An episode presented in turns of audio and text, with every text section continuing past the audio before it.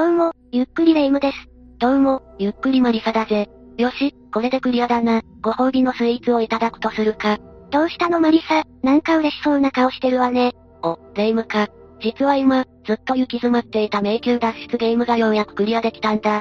無事にクリアできたから自分へのご褒美に、冷凍庫のアイスクリームを食べようと思ってな。へえ、そんなに難しいゲームなの？ああ、無料でプレイできるスマホのアプリゲームなんだが、クリアまでに何度もスマホとタブレットの電源が切れそうになって、大変だったぜ。一体どれだけやってるのよ。でも、クリアできたのは良かったわね。ああ、ずっと胸の奥にあったモヤモヤがようやく晴れた気がするぜ。何回迷宮入りを覚悟したか。迷宮入りって大げさね。世界中が震撼する大事件が起こったわけじゃあるまいし、無料ゲームだったら、クリアした人が投稿した攻略情報とかあるんじゃない？まあそうなんだが、試しに見ても、全く同じようにできなかったんだ。漫画だったら事件が起こっても名探偵が無事に解決してくれるが、ゲームではそううまくいかないんだよな。情報は得られても、それを再現するのが難しいんだ。まあ、マリサの言うことにも一理あるわね。現実では情報すらろくに得られず、迷宮入りしてしまった事件も決して少なくないわ。ほう、実際に迷宮入りしてしまった事件があるんだな。気になるぜ。それじゃ今回は、迷宮入りしてしまった事件の中から、黒山事件について解説するわ。それでは、ゆっくりしていってね。黒山事件というのは初めて聞くぜ。一体何が起こったんだ？まずは事件の概要について解説していくわね。事件が発生したのは1951年1月9日よ。大阪府北谷下村にある青果店から出火し、焼け跡から店主とその妻、息子3人の遺体が発見されたわ。それだけでなく、被害に遭った一家には生後7ヶ月の四男もいたの。四男だけは近所に住む青年によって家の中から救助されたけど、頭部を殴られていたせいで、搬送先の病院で命を落としてしまったわ。せっかく現場から救助されたのに助からなかったのか。しかも頭部を殴られていたってことは、他殺だよな。警察もそう考えたようね。その後、遺体の解剖が行われたわ。解剖って、漫画や推理小説でよく聞く言葉だが、具体的には何をどうすることなんだ？日本でいう解剖とは、主に人間の生態的な研究を行うための正常解剖、病死した人の状態を調べるための病理解剖、そして今回のような事件で亡くなった可能性がある。遺体に対して行う法医解剖の3種類があって、さらに法医解剖は、司法解剖と行政解剖に分けられるわ。正常解剖と病理解剖は言葉の響きからなんとなくわかるが、司法解剖と行政解剖はどう違うんだ？端的に言えば、違いは事件性が疑われているかどうかね。ちなみに刑事ドラマや推理小説での解剖の場合、主に司法解剖を指すことが多いわ。司法解剖は、事件性が疑われている遺体に対して行うのよ。解剖の種類と違いについては分かったが、司法解剖は一体何のために行うんだ？犯罪の客観的な証拠を得るためよ。特に近年は証拠の有無が重要視されているの。つまり、事件解決において極めて重要なんだな。ところで今回の事件の遺体を調べた結果、何か分かったのか？遺体の内臓に、煙を吸い込んだ形跡がないことが判明したわ。ということは、一酸化炭素を吸い込んだことによる中毒死ではないんだな。ええさらに睡眠薬や毒物も検出されなかったわ。一方で四男以外の遺体からも、頭蓋骨に鈍器で殴られたような跡が発見されたのよ。相当重い鈍器で殴られたことが判明したほか、左右どちらかの頸動脈が切断されているという事実も発覚したわ。頸動脈って聞いたことはあるが、一体どこにあるんだ？頸動脈は、首元を通って頭に血液を送り込んでいる血管のことね。大きくて太いから、わずかな傷でも出血が多量になりやすいのよ。つまり、傷がついたら早くなんとかしないと血が足りなくなってしまうんだな。そういうことね。そこが切られていたとなると、他殺の可能性が浮上するわ。大阪府警は捜査本部を設置し、さらに捜査を続けたのよ。結果、炊事場にあった薪割り斧から血液反応がないこと、表の入り口でバールが発見されたこと、遺体には青果店に、もともと置かれていた天ぷら油が巻かれていたことなどが分かったわ。捜査本部といえば、今までレイムが何度か説明してくれたな。改めて復習しておくと、確か重大事件が起こった時に、担当している警察署がある都道府県に設置されて、警視庁から応援の刑事が派遣されてくるんだよな。捜査本部については、マリサが言ってくれた通りね。ということは、今回の事件も重大事件として指定されたってことだな。大阪といえば大都市だし、結構な人数が派遣されてそうだぜ。今の感覚ではそうかもしれないけど、1951年当時がどうだったのかはわからないのよね。それに事件が起こったのは、大阪の中でものどかな農村地域なのよ。そういえば村って言ってたな。場所はどのあたりなんだ？事件から6年後の1957年に、市町村合併で地名がなくなってしまったから、正確な位置はわからないわね。でも、合併されたのは堺市と松原市だから、その境目にあった可能性は高いわ。当時は大阪にも村があったんだな。穏やかに過ごしている風景が目に浮かんでくるぜ。そんな環境だから、住民の結束が強かったんでしょうね。でも、今回の事件においてはそれがマイナスに働いてしまったのよ。おいおい、それは一体どういうことなんだ？捜査本部が設置されたため、事件が起こった村には、連日本部から30人近い刑事が向かい、聞き込み調査を行ったのよ。でも村に住んでいた200人の住民は、刑事からの質問に対してことごとく、口を閉ざしたのよ。おいおい、殺人事件だぜ。なんで村人は捜査に協力しないんだ？大きく分けて、二つの理由があるわ。一つは事件発生当時、近隣で迷宮入りした事件が多発していて、警察への不信感が高まっていたことね。まあ、確かに迷宮入りした事件が増えてしまったんなら、ある程度不信感を持つのは仕方ないかもしれないぜ。だがそれなら、なおさら捜査に協力した方がいいんじゃないか？この事件が解決しなかったら、また迷宮入りする事件が増えてしまうぜ。マリサがそう思うのも無理はないけど、村人が警察に協力しない理由はもう一つあるのよ。というより、こっちの方が本命ね。この村と警察の間に一体何があったんだ？実は事件が起こった村では、大正時代に村長が、妻を殺すという事件が起こっているの。そうなのか？家族間の殺人って近年起こるようになったって印象があるが、昔も発生していたんだな。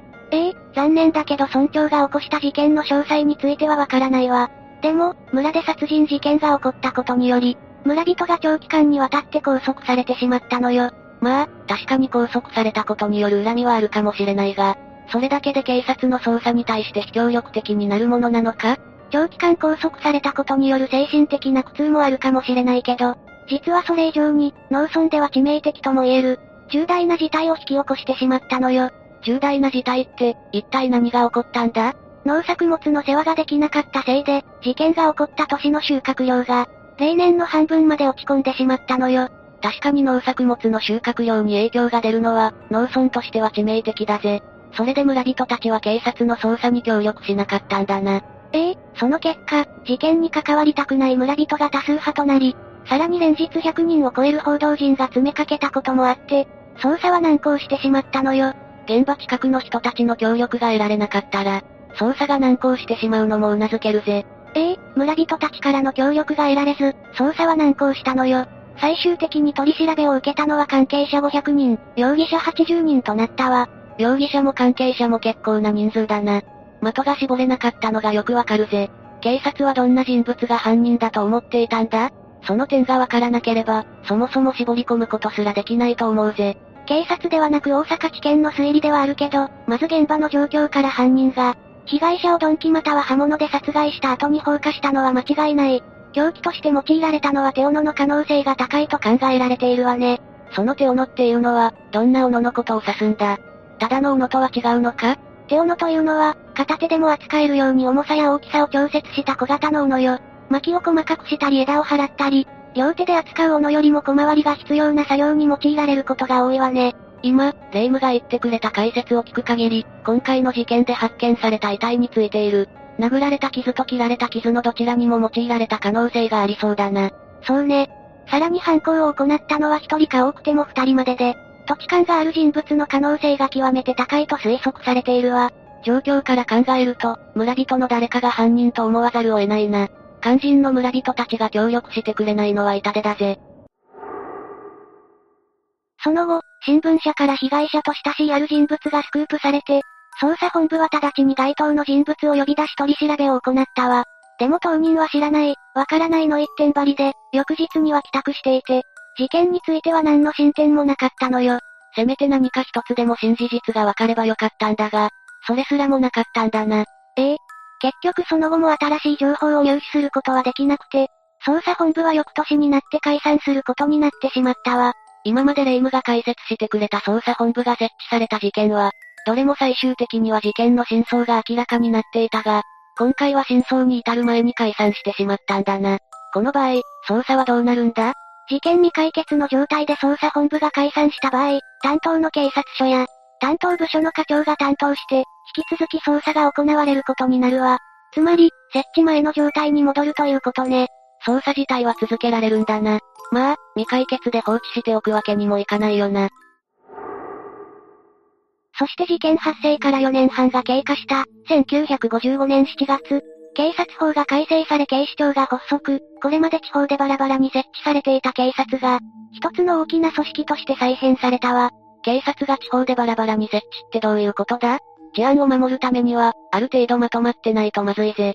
実は日本警察は、第二次世界大戦後 GHQ が行った占領政策の下で、中央集権的な組織体制を改めるという方針により、一つの組織にまとめておくんじゃなく、各地方ごとに設置、管理するという方策が取られたのよ。敗戦の影響でそうなったんだな。しかし、そんな大規模な改革がスムーズにできたのか？いいえ、財源が全て地方政府の負担だったのと、戦後間もないということもあって、負担に耐えきれずに警察を設置できないという事態すら招いたわね。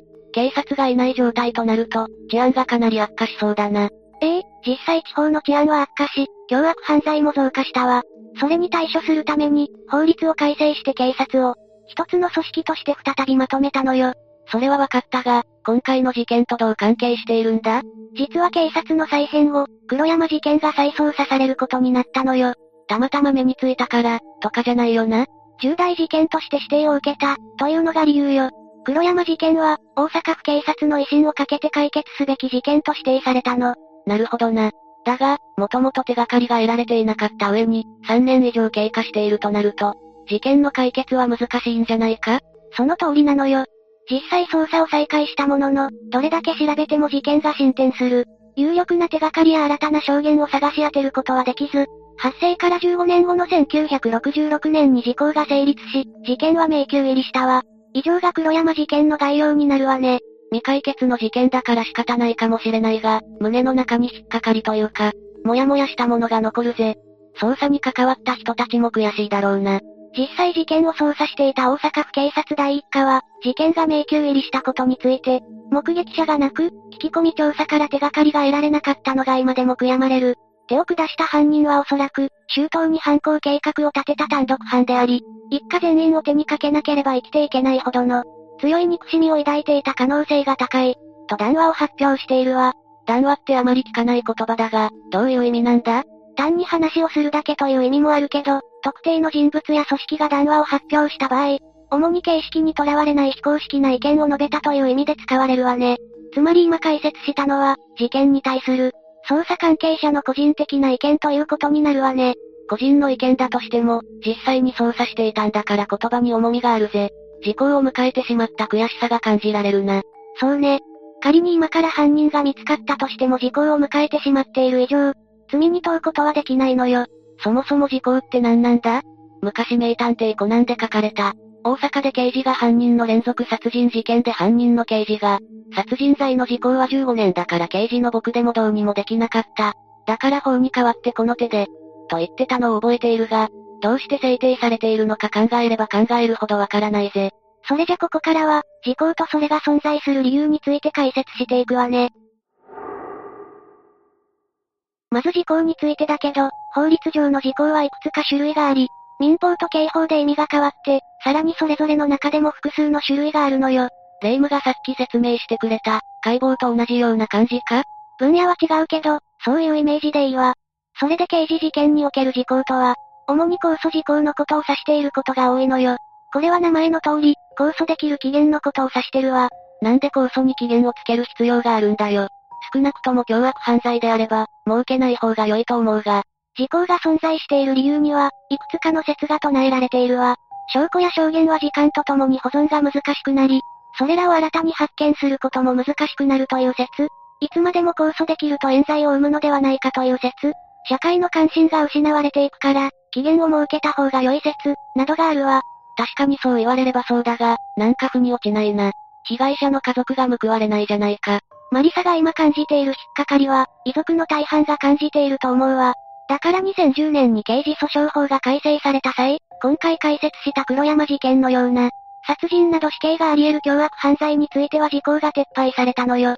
じゃあ、さっき私が話した名探偵コナンで犯人が言っていた殺人罪の時効も、現在はなくなっているんだな。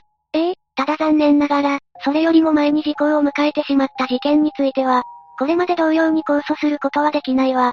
だからレイムは、さっき今更逮捕できないと言ってたんだな。そういうことになるわ。迷宮入りしてしまった事件だから仕方ないが、今回の解説は、これまでと比べるともやもやが残るものになってしまったな。ええ日本でも世界でも犯人が逮捕されていない未解決事件はたくさんあるのよ。今後、科学技術が発展すれば、新事実が浮かんでくるかもしれないけど、今の時点では難しいわね。時間が経てば経つほど、証拠の確保が難しくなるもんな。ええ事件を知る人も置いていなくなっていくから、やっぱり初動が大事なのよ。となると、本当に村人たちの対応が惜しまれるぜ。一つでも多くの事件が解決するように。